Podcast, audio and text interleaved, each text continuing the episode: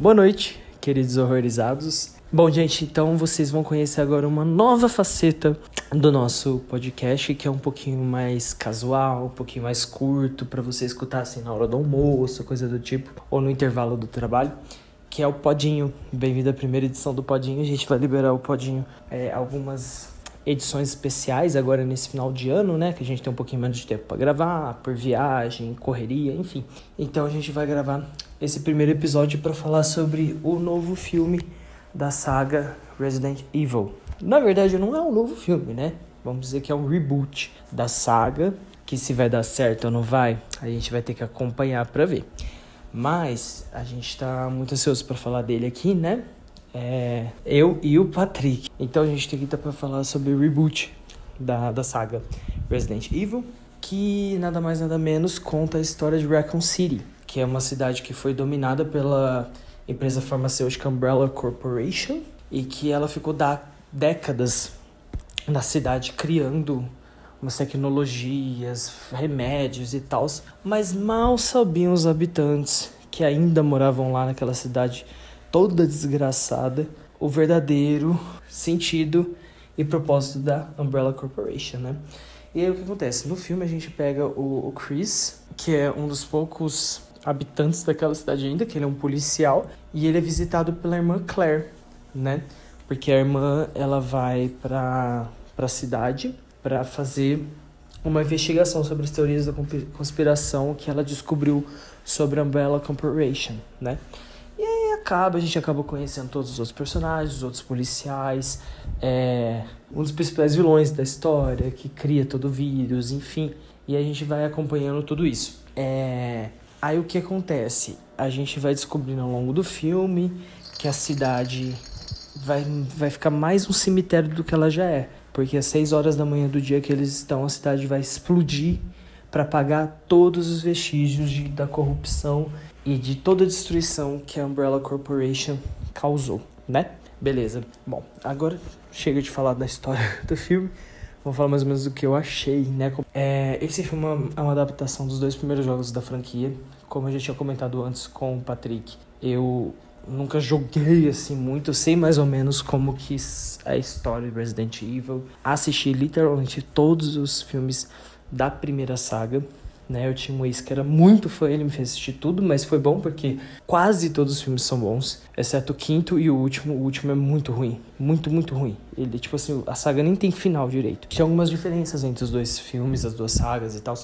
É que, tipo assim, o primeiro filme, da primeira saga, ele já te insere nesse mundo sem muita explicação, não mostra os personagens principais que a gente vê nessa história aqui desse reboot, que é a Claire, o Chris, uh, o Leon, a Jill Valentine, que é icônica. Enfim, tem vários personagens que não mostram, entendeu? O Albert, enfim. E aí, na, na história aqui do reboot, mostra você é introduzido a cidade, você é introduzido em como que a cidade foi destruída, em como o vírus se alastrou. Lá na, no, na saga da, da Alice, que na verdade, inclusive, foi uma personagem criada para a Mila Djokovic, pelo marido dela, que é o Paul Anderson, que é o diretor do, dos filmes da saga original. E ela não existe nos jogos. Ela não existe. A personagem foi criada literalmente. Mas enfim. E aí tem essas grandes diferenças, porque esse reboot ele conta mais a origem, é, é mais explicativo, você mergulha mais no mundo.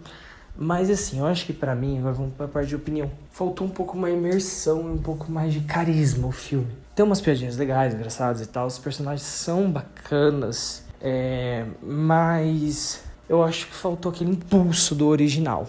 Mesmo que esse seja talvez um pouco mais bem feito, mais bem feito assim, vamos dizer, mais fiel e mais condizente com a saga, entendeu? E pelo que eu conheço. Mas assim, é, alguns pontos positivos e negativos. Eu achei que a personagem principal, a Claire, ela. A atriz que faz a Claire, que é a Kaya Scoladora, não sei. ela nem chega perto da, da nossa Claire, do, do. A Claire que a gente tem, né? Da, da saga original, que é da Ellie Larder ela é muito melhor, ela é, tem mais presença e tal. Eu acho que, é, que o protagonismo ficou um pouco fraco. Eu achei que o protagonismo da, do Leon ficou muito bom nas cenas que ele aparecia, entendeu? Até do Chris, que o ator eu conheço ele de outros filmes, ele não é tão bom assim. Eu acho que ele conseguiu se mostrar mais, sabe? É, a cena final com a Eira foi ótima, porque eu não tava esperando e eu tava me perguntando, gente, cadê ela? Será que ela vai aparecer nesse primeiro filme? E aí ela apareceu. Foi muito, muito bom, né?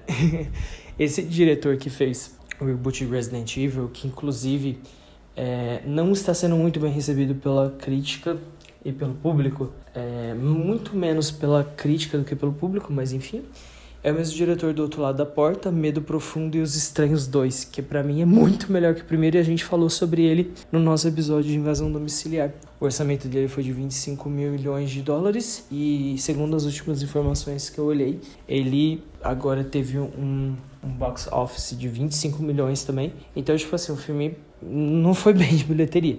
Porque daqui a pouco ele consegue, tipo, se pagar, mas e os lucros? Entendeu? Uma coisa é se pagar dentro do cinema, pagar o orçamento que você teve. Uma coisa é ter prejuízo, outra coisa é ter lucro. Então, tipo, tá bem longe de ter lucro, apesar de, de ser um filme com orçamento baixo, né? E agora a gente espera uma nova sequência, se vai ter, porque assim, história tem muito para contar. Então, e aí o diretor quer fazer, então, essa, essas próximas sequências, caso o filme seja, né, é, dado ok, aprovado para nova sequência do projeto Código Verônica, pro, e do Resident Evil 4. E um dos vídeos que a Claire assiste, inclusive lá na parte do orfanato, que é muito legal e tal, é sobre os gêmeos Ashford, né? Que são os megalomaníacos malucos surtados que aparecem nesse projeto Verônica, né? Mas enfim, a gente fica aí no aguardo, ver como que vai ser esse filme e se vai ter continuação. Eu gostei, eu acho um filme 6, 6,5 tal. Eu acho que faltou um pouco de carisma, identidade. Eu não sei, eu achei ele muito introdutório, mas ok, isso é uma coisa que é válida. Mas não sei,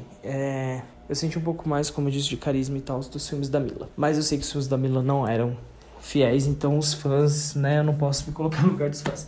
Esse filme teve uma situação muito complicada que aconteceu é, logo quando ele foi lançado e às vezes até um pouco antes quando foi anunciado o elenco, que foi a participação dos atores que fizeram os personagens do Leo Kennedy e da Jill Valentine.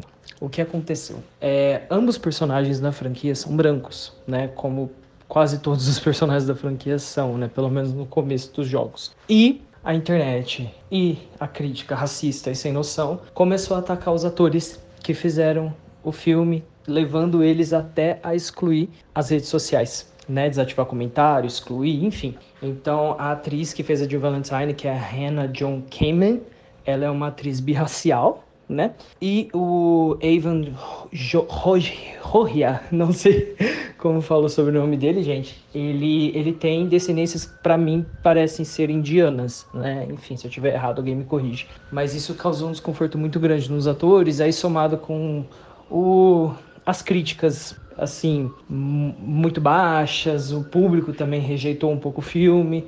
Então assim, a gente fica pensando, será mesmo que vai ter o segundo filme? Eu acho que seria legal, né, para reestruturar a franquia.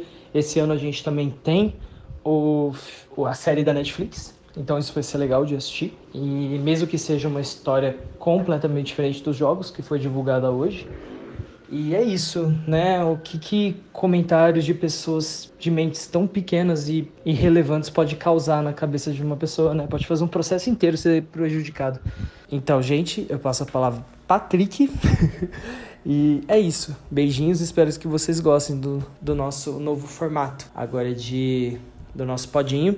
E semana que vem tem mais. Semana que vem eu vou fazer um episódio muito especial com toda a equipe reunida de novo para falar sobre Chuck. Beijo. Oi, gente, aqui é o Patrick e hoje eu vou fazer uma pequena. Hum, na verdade, uma, meio que uma pequena análise sobre o Resident Evil. Bem-vindo ao Raycon City.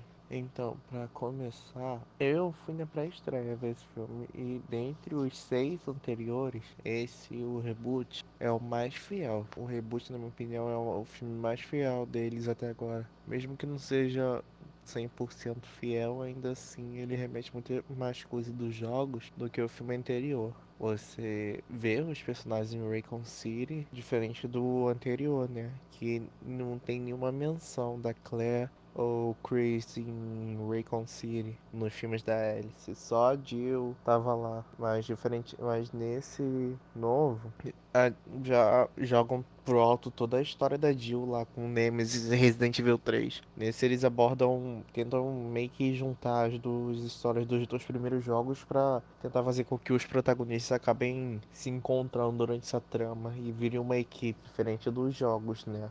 Que cada um tem seu arco lá durante o, os três primeiros jogos. Mas na minha opinião, esse filme foi o melhor até agora da saga. Poderia ser mil vezes melhor se o orçamento tivesse sido maior, né? Já que ele teve uma, um orçamento de 25 milhões de dólares e ele fez até milagre. Pagou, pagou os funcionários deles com uma coxinha e um vale-refeição de 10 reais. Mas enfim. Agora, a Jill no filme, a Jill da Hannah, foi maravilhosa. Ela, pra mim, foi a melhor personagem, diferente da Kaya, né? Que é a protagonista como Claire. Mas ela meio que é uma protagonista sem carisma, né? Não é uma versão da Claire assim que eu gostaria de ver. Apesar de que eu acho que escala uma atriz bem mais velha para ela, já que a Claire, quando vai busca, em busca do irmão dela, ela tem 19 anos nos jogos. Já no filme ela parece uma mulher de idade, já tipo uns 30. Mas fora isso, eu gostei muito da Jill e do Liam. Eles, pra mim, foram os melhores personagens do filme. E eu gostei de ver muitos elementos dos jogos, como a própria Raycon City, o orfanato. Só achei que o cenário cagou um pouco depois, na parte do laboratório, né? Porque para quem jogou, vê que o laboratório é um lugar muito maior. E a mudança drástica com as personalidades. Tipo, a Net no jogo, ela é bem mais vilã. E no filme trataram ela como uma pessoa que nem sabia os experimentos do marido, sendo que nos jogos ela tá lá fazendo parte disso. E também teve o final, né? O final eu achei bem apressado. Quando o monstro finalmente aparece com aquele CGI tosco e com aquele visual horrendo, eles simplesmente dão um tiro nele, ele cai e depois ele vai atrás dos protagonistas, acha uma Rocket Launch do nada num trem e atiram nele. O final semelhante ao primeiro filme do, da saga, né? Onde a Alice lutava contra o monstro no trem. Foi quase uma referência, eu acho. Mas aí no final de tudo, esperei muito pela Ada Wong e aí pensei, ela não vem aí. Mas aí lembrei que a atriz foi anunciada pro filme e aí, sim, na, na cena pós-crédito, a Ada resgata o Wesker e, e revela que tem todo um plano por trás. Na minha opinião, esse filme tá lá pra uma nota 6. Eu gostei, mas gostei, me divertiu, mas ele ainda foge muito de Resident Evil mesmo sendo uma adaptação mais fiel do que os seis filmes anteriores. Então, gente, foi isso. Um tchauzinho a vocês. Espero que tenham gostado e não e esqueçam de seguir a gente nas redes sociais, tá? Beijo.